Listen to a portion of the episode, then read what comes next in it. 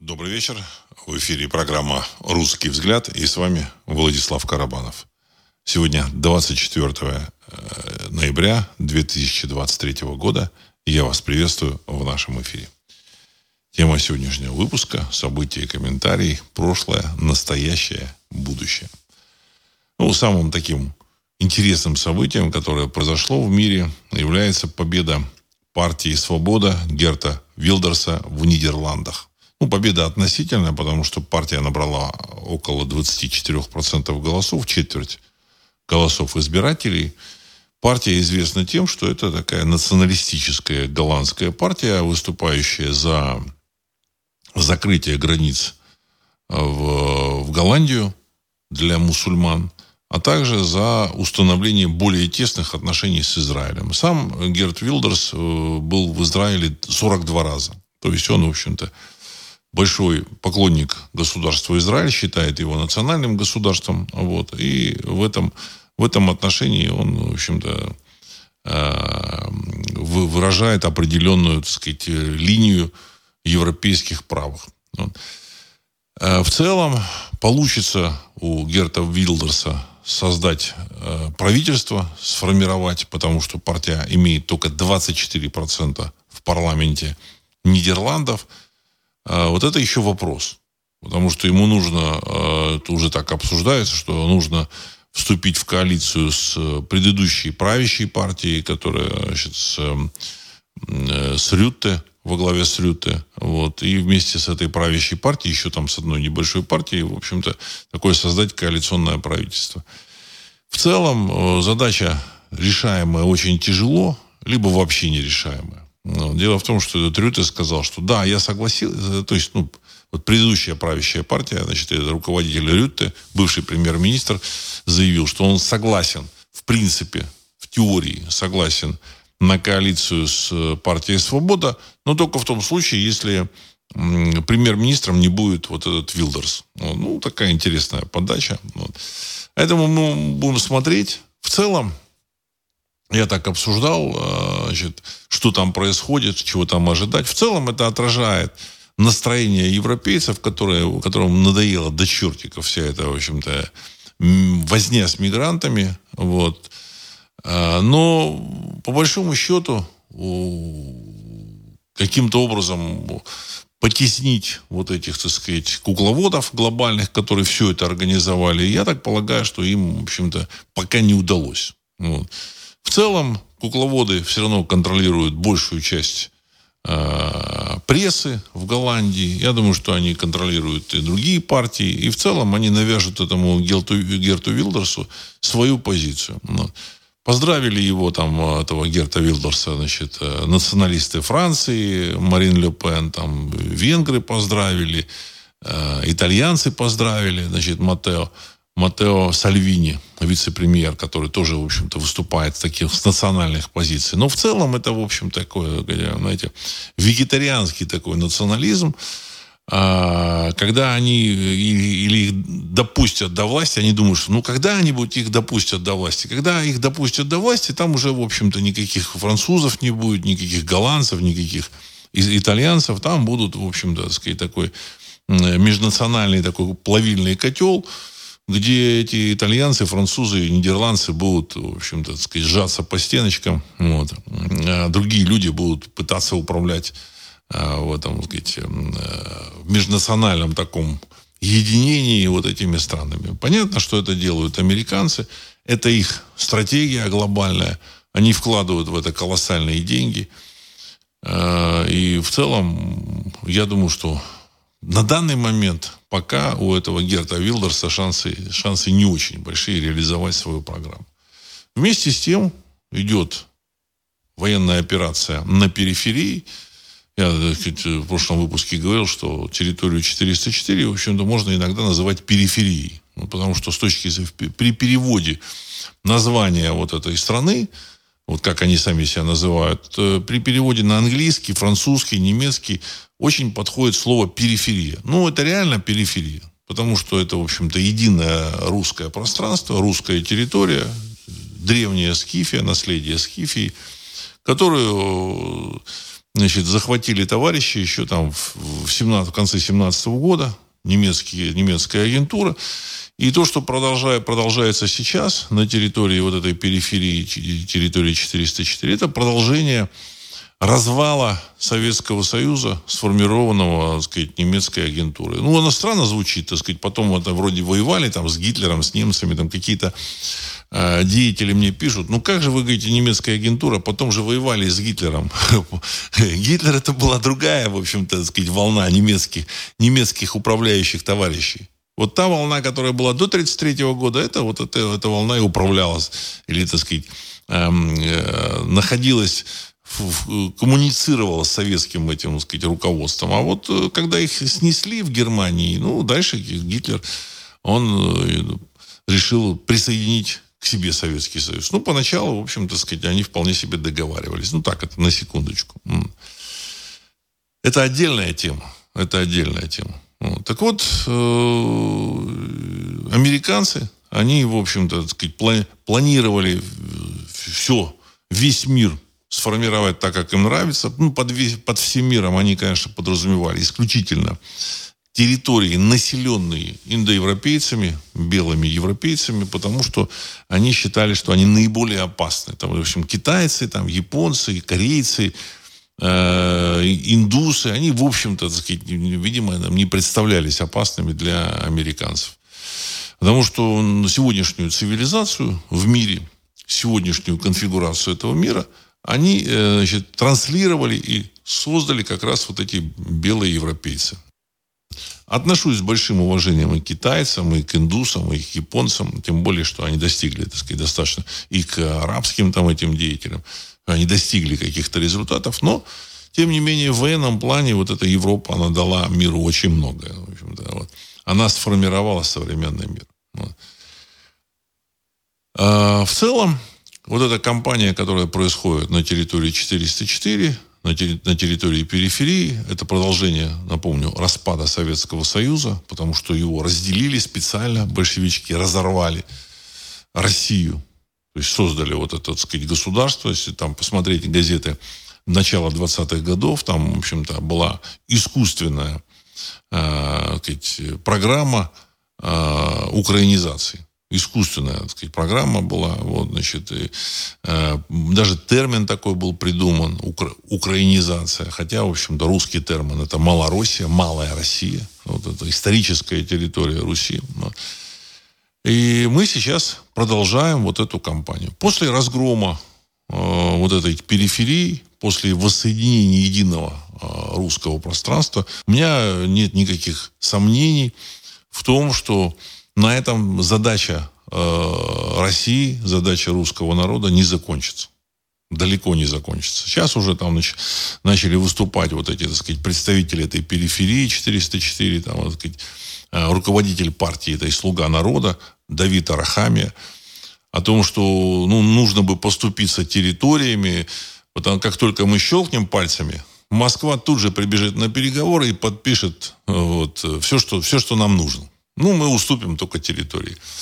На, на, мой, на мой взгляд, э, в Москве, во всяком случае, так сказать, в русском таком социуме, абсолютно понятно, что никаких перемирий подписывать не нужно от слова совсем.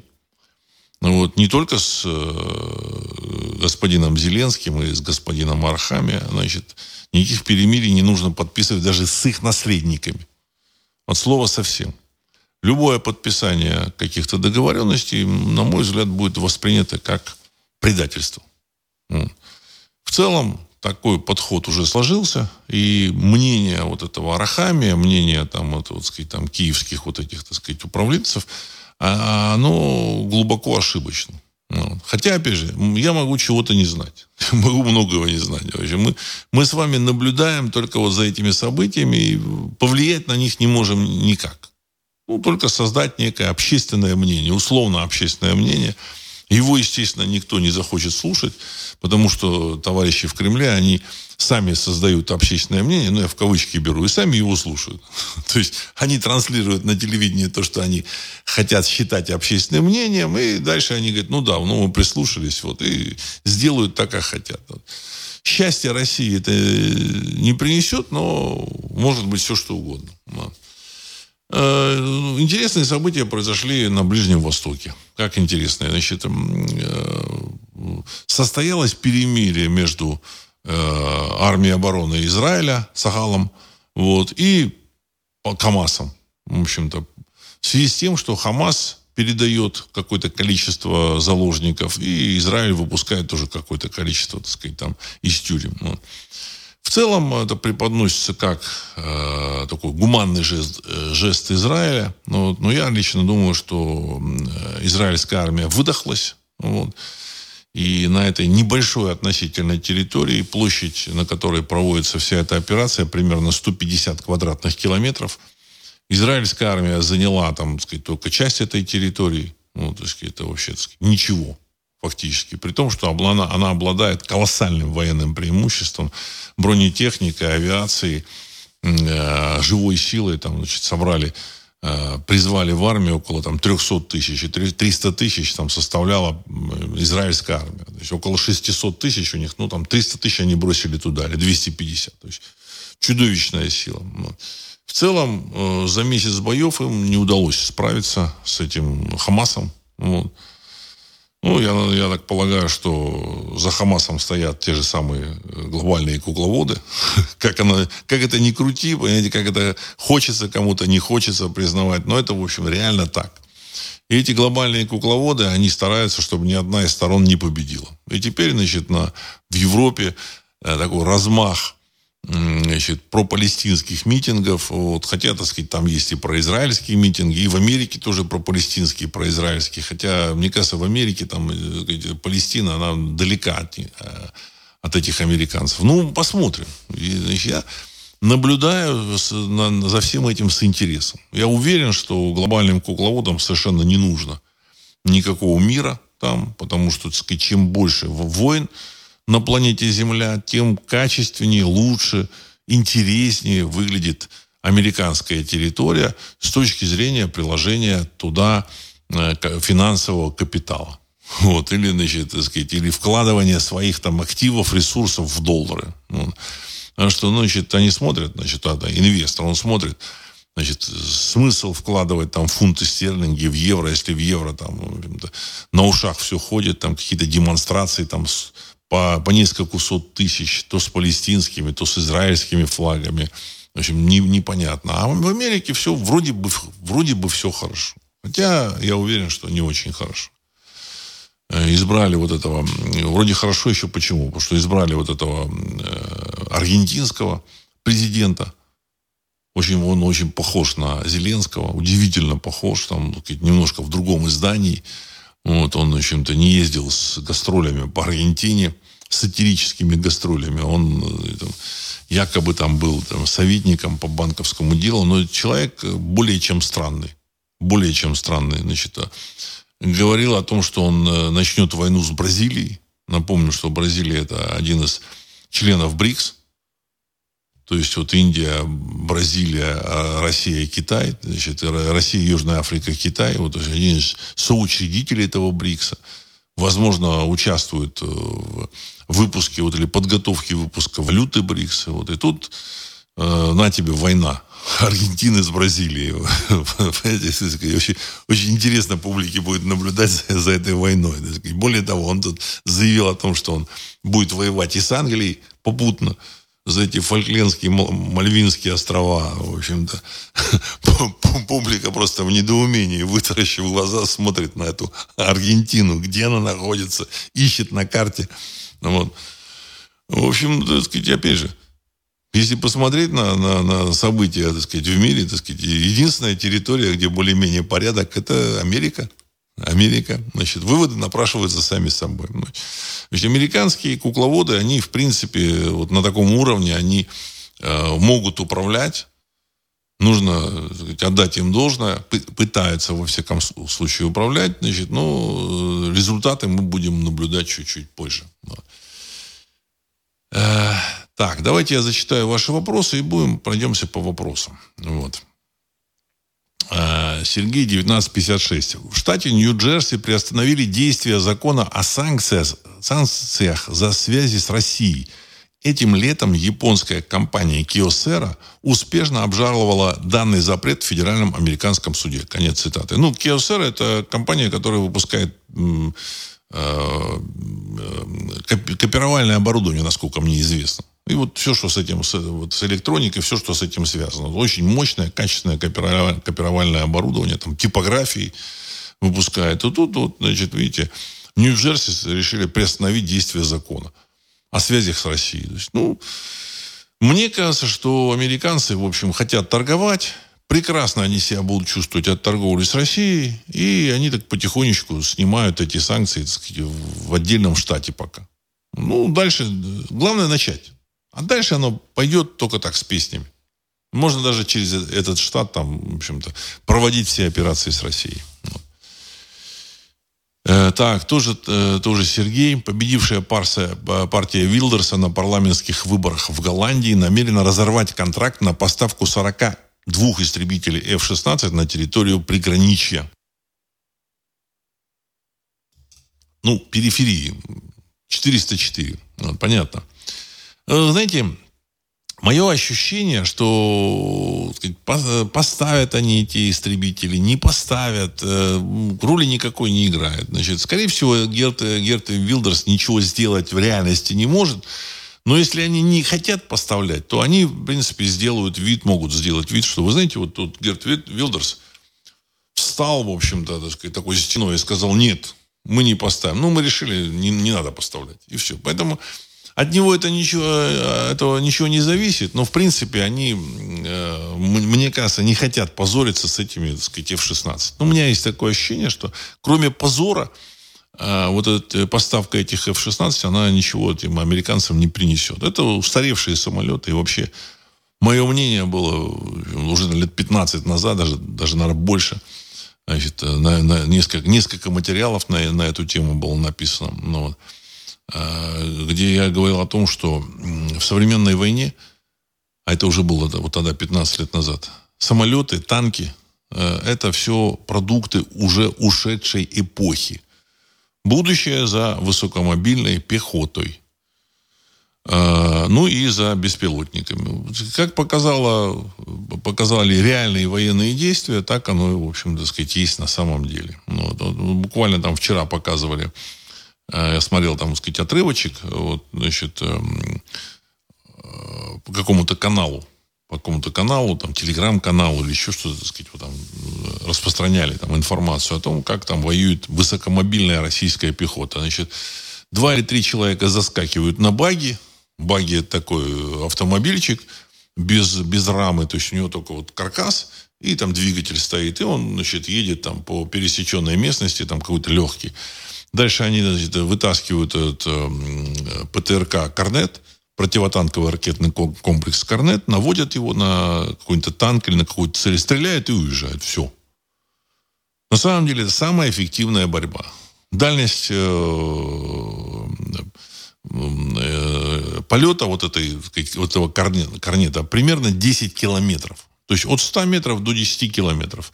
Этот корнет пробивает э, броню толщиной до 120 а в каких-то проекциях до 130 миллиметров. То есть ни у Абрамса, ни у Леопарда нет таких проекций.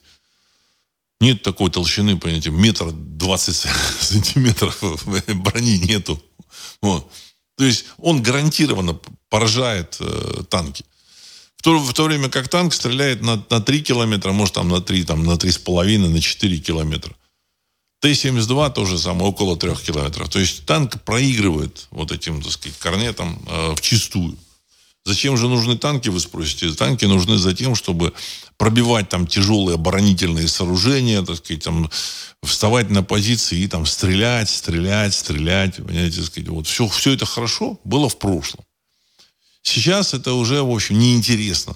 Вот. И то, что происходит сейчас в российских войсках, это означает, что, значит, наконец, генералы и все эти руководители поняли, что от этой бронетехники толку никакого. Я рассказывал про бронетехнику этой периферийных войск, вот этой периферии замечательной, о том, что они, значит, стали использовать это БТР и БМП а, западные, значит, чтобы подвозить пехоту к месту боев. То есть БМП подвез пехоту к месту боя, вы, вы, выгрузил и, в общем, поехал обратно дальше. Все. Смысла нет его отправлять, значит, э, э, в, уже в непосредственное боестолкновение. Его тут же подбивают, моментально. Все. С самолетами та же самая история. Так, так что по, по вопросу там поставят, не поставят, я думаю, что нет смысла поставлять.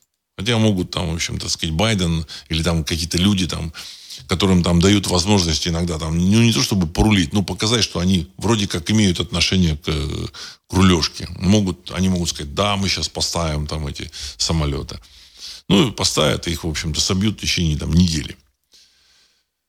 А, так, а, вот еще тут тоже, так сказать, хороший такой текст.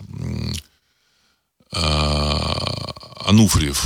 В следующем году на Украине ни парламентских, ни местных, ни президентских выборов не будет. Глава фракции «Слуга народа» в Раде Арахамия. Конец цитаты. Ну, я думаю, что не будет не потому, что там война идет и какие-то там сложности. Я так полагаю, они могут там э, изобразить все, что угодно, когда угодно. В принципе, они, в общем-то, э, готовы сдать эту замечательную, так сказать, периферию – Э, либо показывают России, что мы типа готовы сдать вот, в обмен на какие-то действия.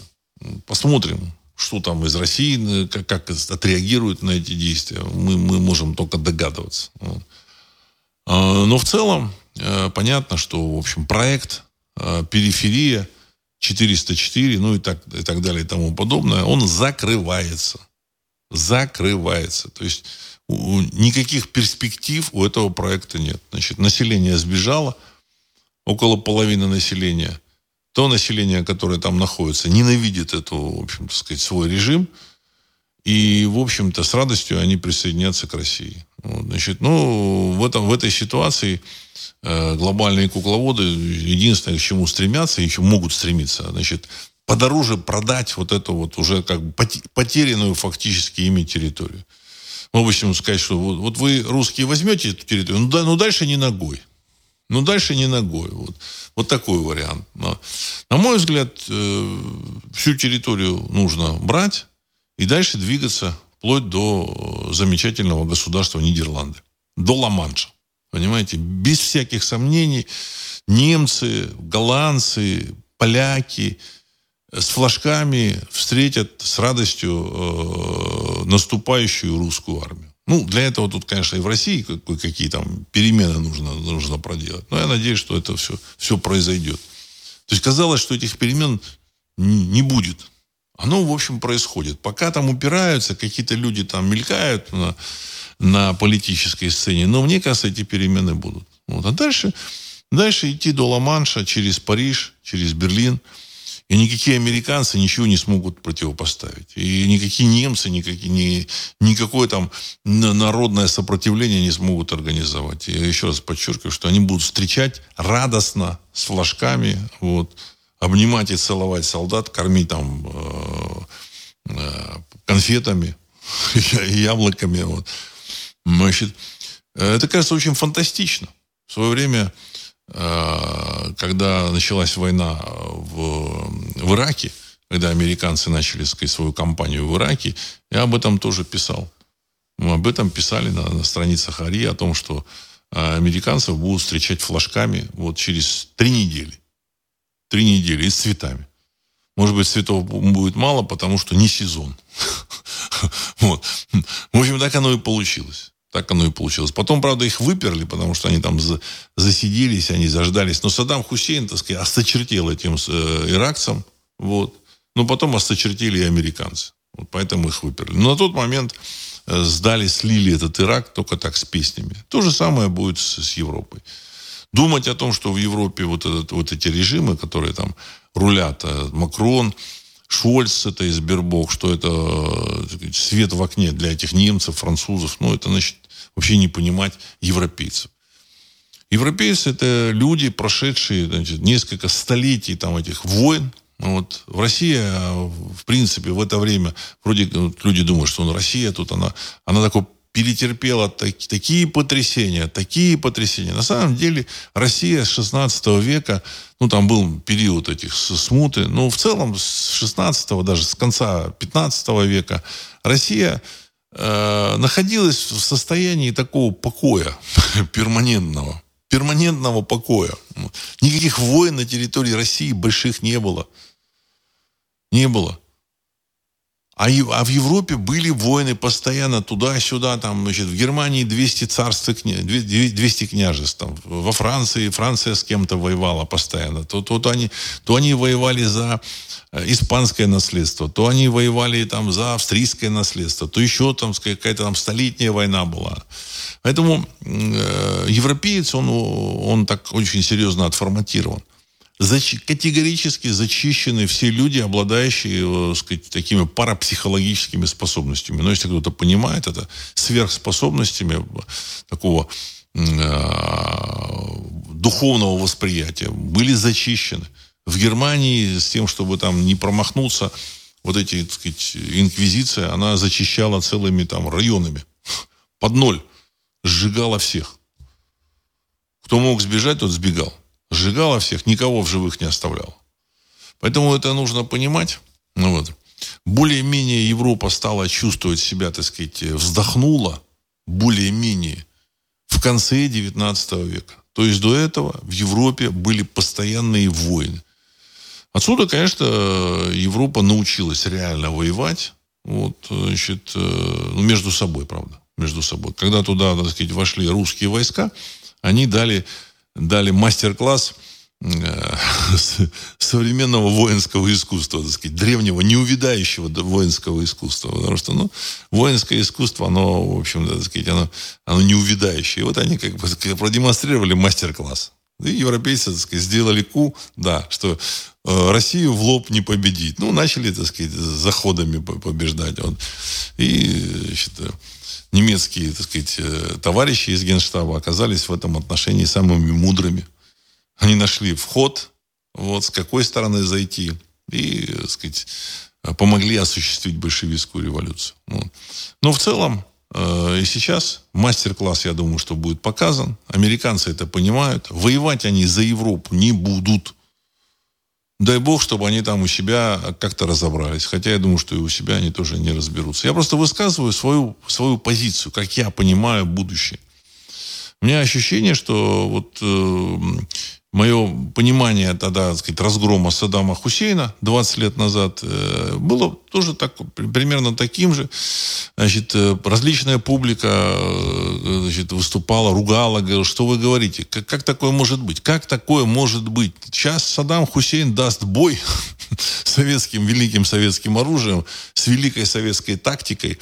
Показывали генерала я не помню, как у Ивашова, кажется, значит, или какого-то еще, так сказать. Его спрашивали, вы правда ездили туда, вот, в, в Ирак, помочь Саддаму Хусейну? Он там говорит, ну, я не могу об этом говорить, и вот, значит, Э, да, ну, значит, значит на, на сайте Ариру было написано, ну, наверное, наверное, нужно понимать, не кефир он ездил пить, вот, а, значит, э, а, не кофе он ездил пить, но лучше бы попил теплого кефира, вот. Вот как-то так. Значит, ну, все, все оказалось удивительно быстро. Американцы, сказать, да, там накопили силы и, в общем, разгромили эту армию Саддама Хусейна. Все то же самое будет происходить уже с европейской армией. Понимаете? Э, понятно, что тогда они подкупили там саддамовских генералов. Э, но в целом желания поддерживать э, Саддама Хусейна у местных вот этих военных не было. Ну, в Европе сейчас то же самое. Генералы э, резко в оппозиции своим властям. Резко. Во Франции там пришлось уволить сначала одну пачку генералов, значит, а, там второй раз написали уже отставники письмо Макрону, что, в общем, надо прекращать запускать этих Э, мигрантов, вот, значит, э, уволили тех, кто связан с этими отставниками. Вот. Э, понятно, что армия ненавидит этого Макрона и вообще этот режим. В Германии то же самое. Там они, они арестовали чуть ли не всю эту группу Альфа, немецкую группу, которая там должна бороться Значит, сам, самые, самые мощные силы, ну, это там, там около, до батальона, самые мощные силы, значит, там, спецопераций, которые целиком и полностью готовы были принять участие там, в перевороте в Германии. Это о чем-то говорит. Поэтому я думаю, что так оно и будет. Американцы это тоже понимают и, и хотят остановить Россию на, на западных границах Украины. Вот. Если кто-то думает, что это какие-то фантазии, ну, может быть, это и фантазии. Может быть. Я думаю, что так оно и будет. Так, сейчас еще раз зачитаю. Сергей, 1956. Вся территория Украины будет освобождена. Денис Пушилин, я вам скажу свою точку зрения. Пока не освободим полностью всю окраину, это не прекратится, сказал политик на Всероссийской конференции денацификации Украины «История и современность». Конец цитаты. Ну, это, это все понятно. Я думаю, что военные это все понимают. Люди, национально мыслящие, тоже это понимают, что любое перемирие с периферии будет означать продолжение войны, ценой уничтожения там оставшегося населения. Ну и, в общем-то, сказать, за, с помощью этих ресурсов, там, землю можно продать, еще что-то можно продать. Вот, значит, э, опять, значит, нападать на Россию. Причем, в том числе и с использованием ядерного оружия. Поэтому никакого перемирия быть не может. Поэтому Россия вынуждена будет идти до конца, к сожалению. К величайшему сожалению, потому что, ну, мы понимаем, что это, это, это ситуация, в которой находится Россия, она достаточно тяжелая. Европа тоже достаточно тяжелая. Да. А, так. Сейчас еще вот зачитаю ваши вопросы. А, Ануфриев, глава Европейского центрального банка Кристин Лагард призналась, что ее сын потерял около 60% сбережений, вложенных в криптовалюту. Конец цитаты. Ну, про, крипто, про криптовалюту я говорил, что это, в общем-то, сказать, ни, ни, ничего, это даже хуже, чем Филькина грамота. Это, в принципе, как бы, так сказать, инструмент передачи информации. То есть ты здесь заплатил за эту э, там, криптовалюту, передал, а там кто-то поменял. Ну, так возможно. Но сама криптовалюта ничего не стоит. Поэтому единственная, значит, стоящая криптовалюта, это криптовалюта, за которой есть доллар. То есть там они USDT, они, значит, приобретают USDT, они, значит, продают его – и тут же на эти деньги покупают, э, там, если продаются там, тысячу USDT, и покупают тысячу долларов. Все. Это такая зеркальная валюта, адекватная. Вот. Но она адекватна за счет доллара. Рухнет доллар, рухнет и эта валюта, USDT. А все остальные, все эти биткоины, эфириумы, это все мусор. Мусор. Информационный. Больше информационный мусор, когда ездят по ушам лохов чилийских, ну, извините за выражение. Значит, и, кстати, перед тем, как появилась криптовалюта, появился такой замечательный фильм, а, то ли а, британо, британо-американский, то ли британо-голландско-американский, о том, что там какая-то любовная история происходит в Голландии, и на, эта история происходит на фоне как раз вот э, момента, эпохи, так сказать, вот торговли вот этими э, луковицами тюльпанов. Вот, значит, они там, там какие-то сюжеты, там, в общем-то, э, что кто-то там вкладывает в эти луковицы. Хотя это все происходит на фоне там любовной истории. Ну и потом все это, значит, э, вся эта торговля с лукови, луками, луковицами обваливается, луковицы разбросаны, там бумажки, значит, э, на которых там писались там залоги на эти луковицы тоже, в общем, оказались разбросаны, потому что луковицы никому не нужны абсолютно. Я думаю, что это не случайно этот фильм появился как раз в момент такого э, пика прорыва вот этих э, криптовалют. То есть это как бы сигнал своим людям, что вы там особо э, не, не увлекайтесь этим делом. Я считаю, что вот эти масоны-мусоны, это такое условное название, они информируют свою, свою публику. Они информируют с теми свой, способами, которые, которые они знают. Вот, значит, то, что там масоны-мусоны рулят в Америке, в Британии, значит, и там в каких-то европейских странах, никаких сомнений нет. Достаточно так сказать, там, вспомнить, когда Джейн Псаки, э, э, спикер Белого дома, она так выходила, значит, на одной ноге, ноге надеты какие-то там, вот, какой-то чулок отдельный, какой-то сапог вот, э, отдельный, а другая нога без сапог, ну, в общем, чисто вот как вот на этих картах Тара. А, понятно, какой-то какая-то сигнализация была своим людям. Ну, в общем-то, они сейчас в этом отношении работают. работают. В отношении вот этих трансгендеров, э, сейчас я недавно читал, в общем-то, масс, масса людей начинает предполагать, что эти так, ребята захватили власть э, вот в этой части мира, в западном мире. Я не исключаю это. Ну, возможно, они не захватили, возможно, их используют. Ну, тоже, тоже, тоже возможно. Но я говорил о том, что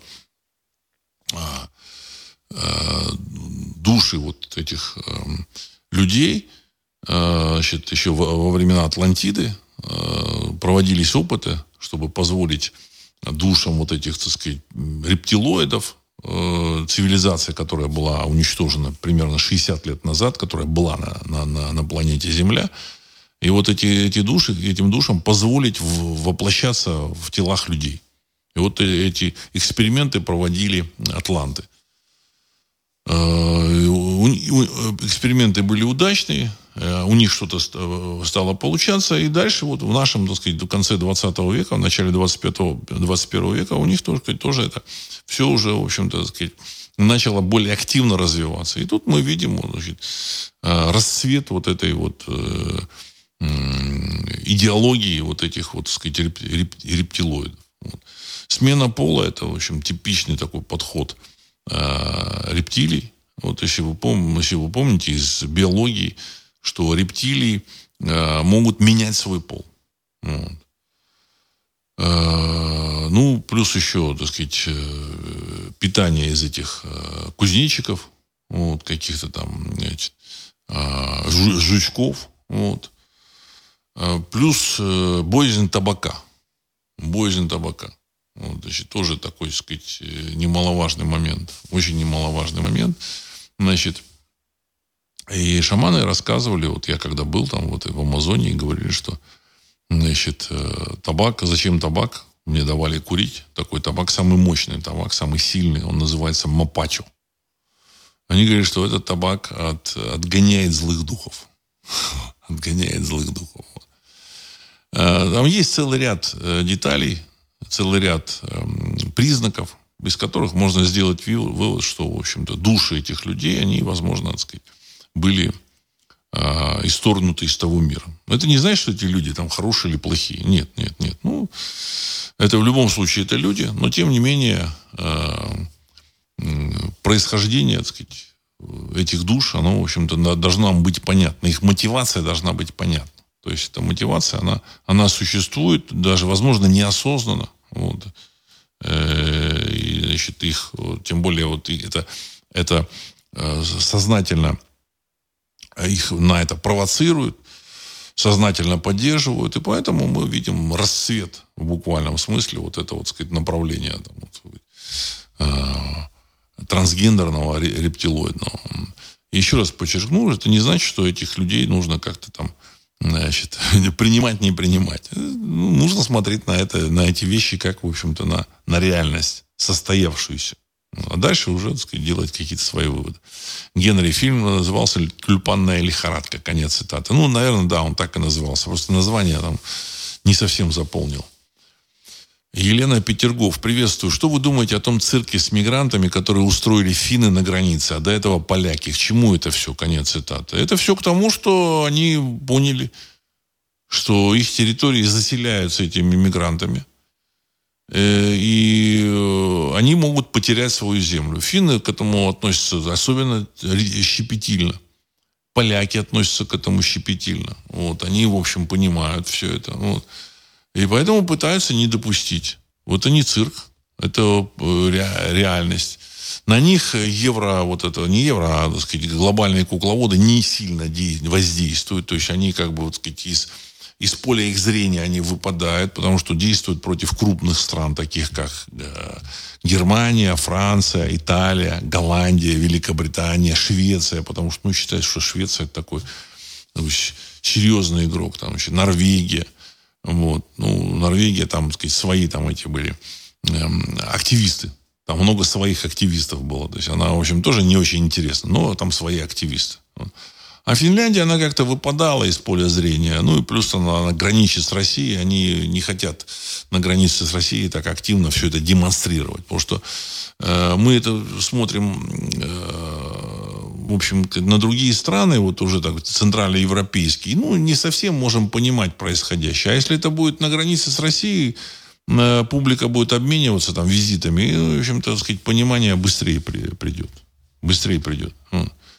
Ну и плюс э, против России, я считаю, те же самые глобальные кукловоды хотят э, заключить Россию в изоляцию. Все абсолютно пустое, пустое дело. Абсолютно пустое. Никаких шансов, никаких перспектив нету. Ну, единственное, я думаю, также, в общем, финны будут встречать э, российские какие-то, так сказать, части, вот, э, с цветами, с конфетами, с пирогами, потому что финнов это тоже, так сказать, дико раздражает. Дико.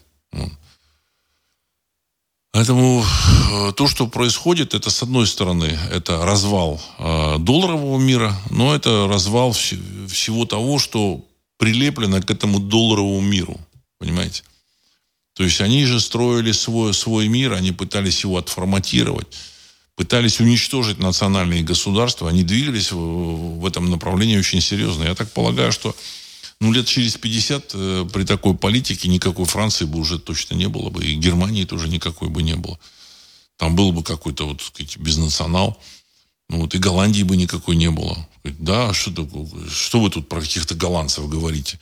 По телевидению бы там выступал какой-нибудь сказать, деятель и говорил, что Голландия это многоконфессиональная, многонациональная страна. Ни, ни про каких голландцев не нужно говорить. Это все устарело. Это же в этом направлении все идет. В России точно так же все это, так сказать, э, реализовывалось. Сейчас все зачесались, потому что поняли, что вот этот мир долларовый, он разваливается. Я говорил там в каких-то выпусках, что как только все развалится, и Америка будет заниматься своими там делами, внутренними, там, делиться на три, на пять частей, я думаю, что эти европейцы соберут всех своих этих мигрантов, мусульманских, э, североафриканских, вот и вот этих, из других культур. И вывезут их. Вывезут. Даже им, э, может быть, и э, транспорт они дадут, пешком отправят. Немцы то точно пешком отправят. Понимаете? Вот я посмотрел этих э, э, ирландцев. Я уверен, что вот эти ребята, они днем это такие чопорные ирландцы, так сказать, все, там ходят на работу, там, возможно, даже госслужащие какие-то. А вот вечером они устроили вот этот дебуш.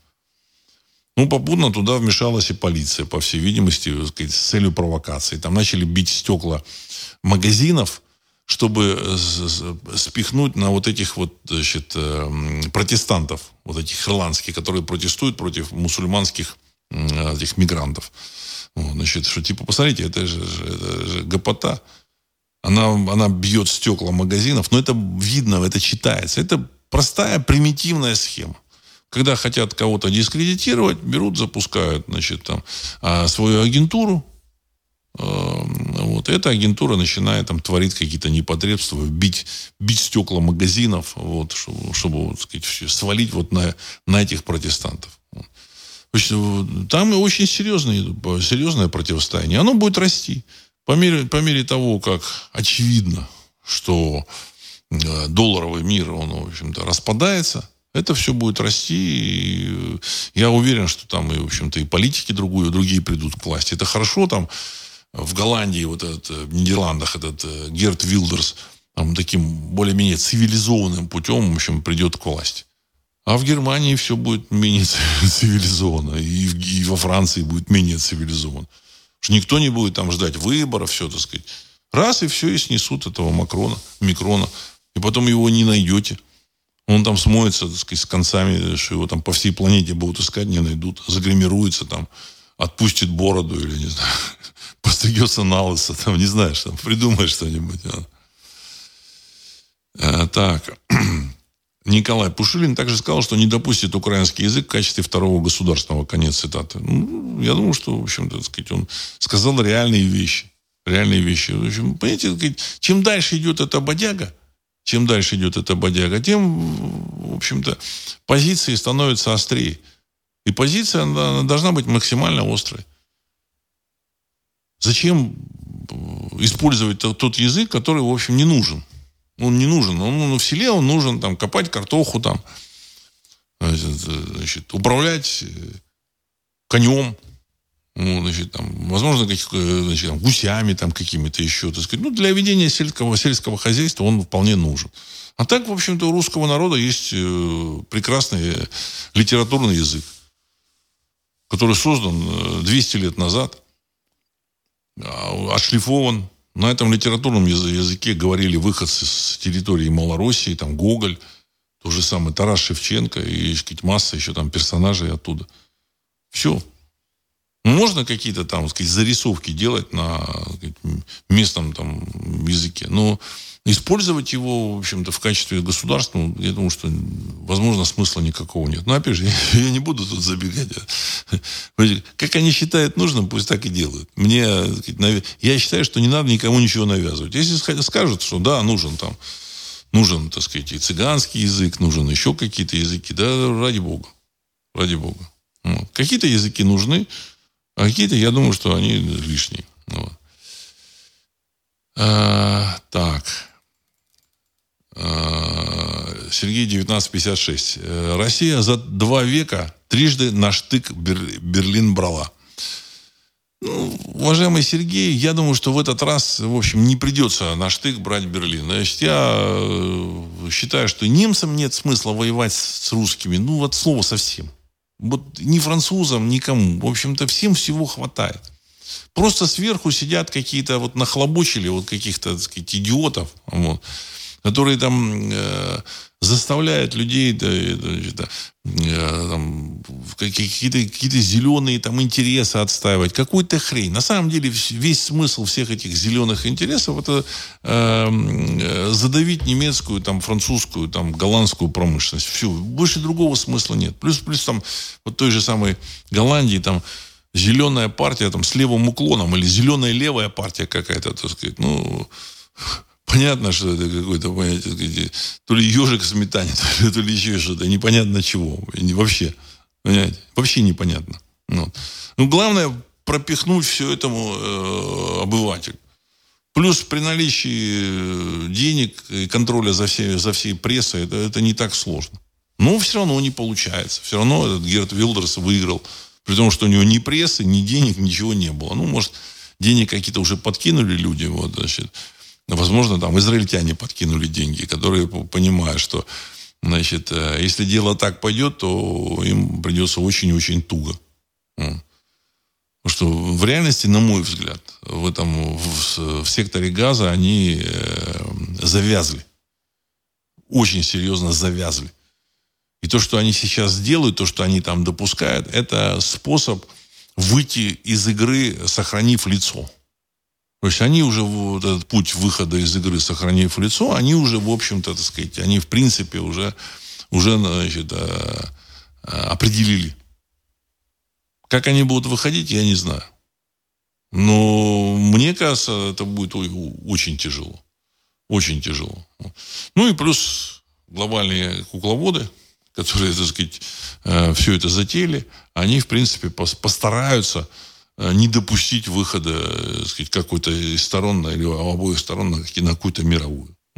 Поэтому там будет буза, бодяга достаточно надолго, но пока, я говорю, не рухнет доллар. Э, Россия должна в этой ситуации быть максимально дистан дистанцированным от этого конфликта. Вот.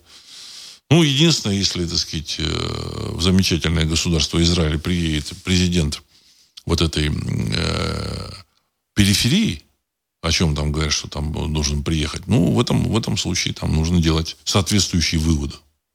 Соответствующие выводы. Так, значит, а, Сергей МСК. Добрый вечер. В последние дни с новой силой начали качать новости о якобы фиктивной гибели Евгения Пригожина и Дмитрия Уткина. К чему бы? Конец цитат. Ну, я просто в прошлый раз, позапрошлый говорил, тема не закрыта. Тема не закрыта. Определенное недоверие э, среди военных руководству есть, существует. И это недоверие, оно, оно чем дальше, тем больше. Поэтому э, кто будет управлять российской армией там, через месяц, я бы, знаете, в общем, поостерегся, так сказать, пытаться угадать. Поостерегся. Ну, может, не через месяц, может, через два вопрос, который там за, за, был запущен так сказать, э, маршем вот этого Пригожина и Вагнера в Москву, он не решен. Он не решен до сих пор. Как они там э, себе договариваются, что там решают, мы не знаем. Вот. Значит, но тем не менее российское общество, оно достаточно, э, я бы так сказал, ну, достаточно настороженное, даже более такое злое. Злое. Потому что все понимают, что, в принципе, вопрос с, э, с территории вот этой 404, с периферии, можно было бы, на мой взгляд, решить уже. Но все это сознательно затягивается. И затягивается, потому что там где-то в Москве какие-то какое-то противостояние идет. Ну и плюс действия вот этих, так сказать, Набиулина и там этого Министерства финансов, вот всех этих замечательного, замечательного экономического сектора, который, в принципе, так сказать, делает так, как будто никакого, никаких событий нет, никакой войны нет.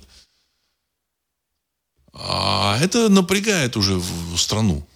Это напрягает. Значит, где вывозятся, так сказать, ресурсы – нефть, газ, лес, все где-то там оставляется, ну, потому что свои люди, все, в общем-то. А, вот. а в Россию заводятся эти китайские машины, в Китае, вот мне тут прислали. В Китае эта машина стоит на советские, на российские деньги 680 э, тысяч рублей. После там растаможки, после всех этих там дилерских, там еще какие-то, так сказать, вот, а он стоит уже миллион восемьсот тысяч. Извините, ребята, так сказать, как так? Как так? Машина стала стоить два с половиной раза дороже. Не, ну так не, так не пойдет. Вот. И, в принципе, во всем так. С другой стороны, здесь не дают все равно создать э, там, производство автомобилей. Э, я лично считаю, что в этом всем, в общем-то, задействован значит, этот самый э, экономический блок. И он там решает свои задачи, может, не только свои задачи. Там кредиты там, там по 30%, 25-30%, там, 3, там, 39%, там, 49%. То есть, ребята, э, в общем, спуститесь на землю. На землю спуститесь. Вот. В целом, э, мне кажется, в России тоже есть недовольство определенное э, экономическим блоком. Опять же, я могу чего-то не учесть, но мне такое ощущение, там, с утра до вечера рассказывают они там, о том, что да, да, все, так сказать, тут растет со страшной силой, там производство ВВП растет, все, все очень хорошо все очень хорошо на бумаге. На бумаге. Я думаю, что это ВВП растет, в общем, до значительной степени за счет того, что доллар упал. Доллар поднялся. А, так. Сейчас еще вопросы дам. А, Сергей 1956. А, Арестович заявил, что армия периферии не может победить армию России ни при каких обстоятельствах. Конец цитаты. Интересное кино. А кто-то вообще в этом сомневался? Я вот, честно говоря, я не сомневался, что армия периферии не может никак победить армию России. Причем, так сказать, во главе с таким вот главнокомандующим. Я просто помню, что там в 42 году э, значит, арестовали там всю редакцию, потому что она значит, вышла, выпустила газету, в которой э, там, должна была быть надпись «Сталин наш главнокомандующий». Но букву Л после Г первой забыли напечатать. Ну, вы понимаете, да, что получилось? Сталин наш э, без главноком, без Л. Вот. И, да, значит, э, и поэтому, значит, вот этот э, главнокомандующий, вот, значит, э, киевский, он понятно, что он, так сказать, на, может нарулить. Он вообще не понимает ни военного дела, ничего. И отсюда, я так полагаю, что была иллюзия там, поверить во, во что-то. Но они думали, что они значит, напугают Кремль, напугают э, русскую армию. Но ничего этого не получилось. А, конечно, они какое-то время выиграли. Вот эти так сказать, глобальные кукловоды с, вот, для, для себя и для доллара. Но в целом это время уже закончилось. Я говорил о том, что ну, с моей точки зрения в конце этого года должны запустить валюту БРИКС. Но если не запустят, ну, они просто затянут время. А ожидание уже, в общем-то, утомляет публику. Оно утомляет публику. Вот, сказать. Если ожидание еще будет, публика решит, что да, наверное, доллар это надолго. Вот. И тогда будет тяжелее что-то сделать. Ну, посмотрим. Посмотрим. Ануфриев. Бывший премьер-министр РФ Михаил Касьянов признан иноагентом. Конец цитаты. Ну, э, с моей точки зрения, э, он, он был достаточно приличным человеком. Ну, дальше, так сказать, нам начал какие-то игры играть а, свои. Вот. То, что признали ино- иноагентом, ну, я думаю, что его там кремлевские товарищи не любили давно. Ну, я вот не помню, чтобы он так выступал достаточно, так сказать, как, как иноагент. Вот что-то не припоминаю. Хотя и такое тоже может быть. И такое может быть. Вот. Так, еще тут. Э, Юрий Москва. Вышел указ президента о гражданстве. Теперь всех новых граждан в течение года заставят принять присягу, попутно поставят на воинский учет и много других хороших изменений. Похоже, госмашинку разворачивают от многонационалочки. Конец цитаты. Уважаемый Юрий, я думаю, что это, в общем-то, в корне неправильно. Вообще в корне неправильно поставить на воинскую. А эти люди не нужны ни как военные, ни как не военные. Они вообще не нужны на территории России. Они вообще не должны получать никакого, никакого гражданства.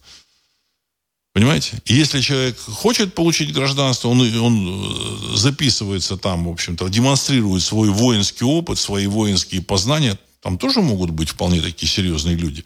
На один там из ста. Но этим людям, возможно, и можно дать гражданство. Так сказать, он повоевал там 2-3 года, все, так сказать, получи гражданство, да, ты, так сказать, воевал за Россию. Но я думаю, что таких э, вряд ли вы больше там пары сотен человек найдете. Вот. Этот фактор, он всегда использовался во все времена и народы. Ну, вот.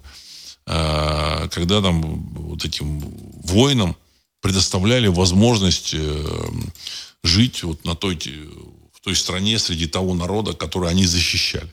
Это даже у индийских племен есть. Вот есть, э, я читал там «Путь шамана», вот, там один из э, этих антропологов, он там изучал этих индейцев, и вот там, сказать, он заболел и застрял у них, вот, а экспедиция ушла там э, обратно. Это было там в середине 50-х годов. Но он там прожил там пару-тройку лет, они его приняли в племя приняли, меня познакомили с, со своими вот этими, так сказать, колдовскими там искусствами. Он очень после этого он втянулся в, шама, в шаманизм, когда вернулся, написал там эту, эту книгу, на такую тоненькую книжечку под названием «Путь шамана». Очень интересная книга. То есть это, это, это тоже, так сказать, путь. Потому что если человек защищает, рядом с тобой стоит и воюет с тобой, это очень серьезно. Но если так, хватать этих людей, отправлять их воевать, это пустое совершенно. Эти люди воевать не будут. Ну, они не будут воевать ни при каких обстоятельствах. Поэтому в лучшем случае вид на жительство дать ему, в общем-то, пожил, и обратно поехал. Все. Зачем, зачем этим людям, которые не хотят защищать Россию, зачем им давать гражданство? Я, я не понимаю. Но это вопросы, в общем-то, так сказать, э, глобальным кукловодам. Тут вот еще такой один вопрос. А, Сосна 1956. Сосна, наверное, 1956. Здравствуйте, уважаемый Владислав. А, я слушатель передач «Арис нулевых». Вы, кажется, хотели высказать мнение по поводу работ Клесова уже давно, но до сих пор этого не сделали. По его работам Р1Б Турцию, Северную Африку, с запада Европы. У него математика, а не литература. Хотел бы все-таки услышать ваше мнение с уважением. Андрей Сосновиков. Конец цитаты. Хороший вопрос. Э, требует, наверное, длительного ответа, но я попытаюсь так сказать, достаточно коротко так сказать, обозначить там, пунктиром в общем, свои отношения. Я хочу сказать, что Клесова я знаю очень давно. Наверное, первое интервью, которое было в России дано им, оно было дано агентству русской информации. Это было в 2010 году, если не ошибаюсь. Я прочитал его интервью в э, такой эм, эмигрантской, так сказать, э, не газете, а, так сказать, как эмигрантском канале. Вот. Я понял, что человек живет там, в Америке, он преподавал там. Вот он и сейчас, насколько я так понимаю, преподает. Вот. Я написал ему, он ответил, дальше мы сделали интервью. Мне он очень понравился, и я считаю, что он э, пассионарный такой человек, э, активный, но реализовал себя он там в Америке. Он один из первых первооткрывателей интернета в России, в Советском Союзе. То есть он начал э, пользоваться интернетом э, в конце 80-х, в начале 90-х, когда еще Советский Союз был. Я напомню, что Советский Союз закончился только в конце 91 -го года. 90-91 год он еще был. Э, а дальше уже, когда вот я сделал интервью, дальше, так сказать, на него обратили внимание, ну, мне так кажется, и начали его там приглашать, дальше он там начал публиковаться, все, все хорошо. Стало у него, так сказать, вот э, поактивнее.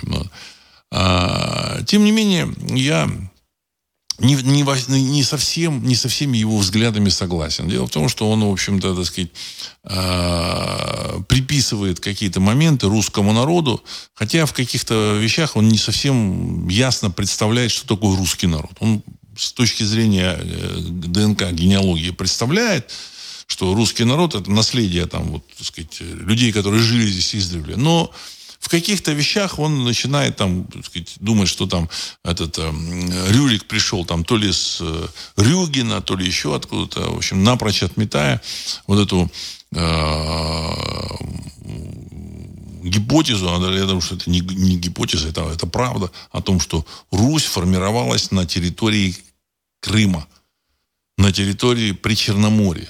Вот, значит, и э, место, где там, где сохранилось э, вот эти воинские формирования торговые, это э, э, Тамань. То есть в момент, когда, так сказать, э, степняки потеснили Русь, они сохранились на Тамане, потому что там степнякам э, делать было нечего. Но издревле, конечно, Русь э, принадлежала вот к этой традиции, к скифской. Вот. К той же традиции принадлежали готы, к той же традиции принадлежали вандалы, франки, вранки, э, гипиды, герулы, значит, э, э, те, кого мы называем там англами и саксами, вот это все та же самая традиция. Вот. Э, вот, э, этот, вот этот взгляд, он немножко, так сказать, отметает. Он даже его не рассматривает, насколько мне, я так понимаю его подход. Поэтому я считаю, что он все-таки, так сказать, рассматривает ДНК-генеалогию как некий свой такой э, подход, свою историю пишет, в которой э, Русь это такая славянская такое, в общем-то, дело. Вот. Делает он большое дело, но в каких-то элементах он не выходит за э, рамки своего вот этого понимания. А мое понимание, оно шире, оно глубже, вот, оно, оно историчнее. Вот. Э, оно отличается от общепринятого. Вот я читаю, вот, сказать, с утра до вечера, там, э, кругом там общепринятые там эти э, штампы. Рюрик пришел там с, с этой Швеции, Рюрик пришел там с Рюгина, Рюрик пришел еще откуда-то. Вот. Они все, все, вся Русь, она была в Причерноморье и в Крыму. Вот. И вот эта древняя Русь, она до сих пор там осталась, элементы этой древней Руси. Вот. И Турхирдал это признал. Вот. И э, народы Европы, вот, значит, последняя волна э, переселения, это была волна отсюда, с реки Дон, с реки Днепр.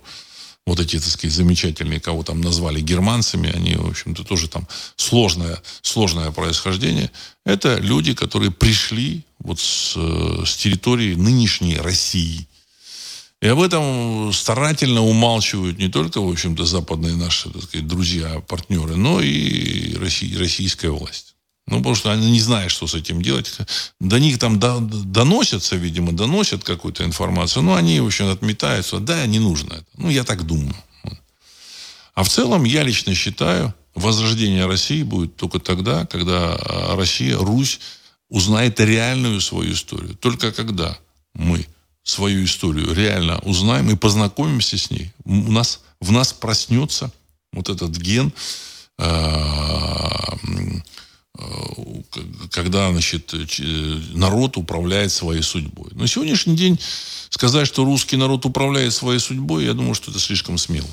Слишком смело. Я, так, я лично считаю, что с конца 17 века, с Петра I, значит, э, и до сегодняшнего дня русский народ, в общем-то, своей судьбой не управляет.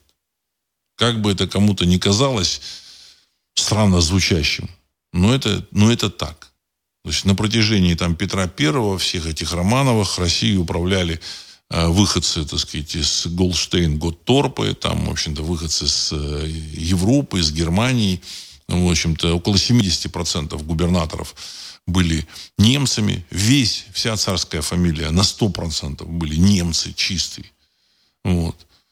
А, после свержения, так сказать, Романовской империи, Романовской династии, другой период начался, тоже, в общем, не самый лучший, где русский народ не управлял своей судьбой.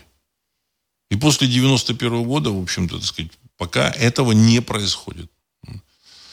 А не происходит именно потому, что русский народ не совсем верно э, знает и понимает свою историю. Поэтому я счел необходимым написать эту книгу «Запретная история Руси» и в этой книге изложить э, свое понимание этой истории. Я думаю, что реальное понимание русской истории.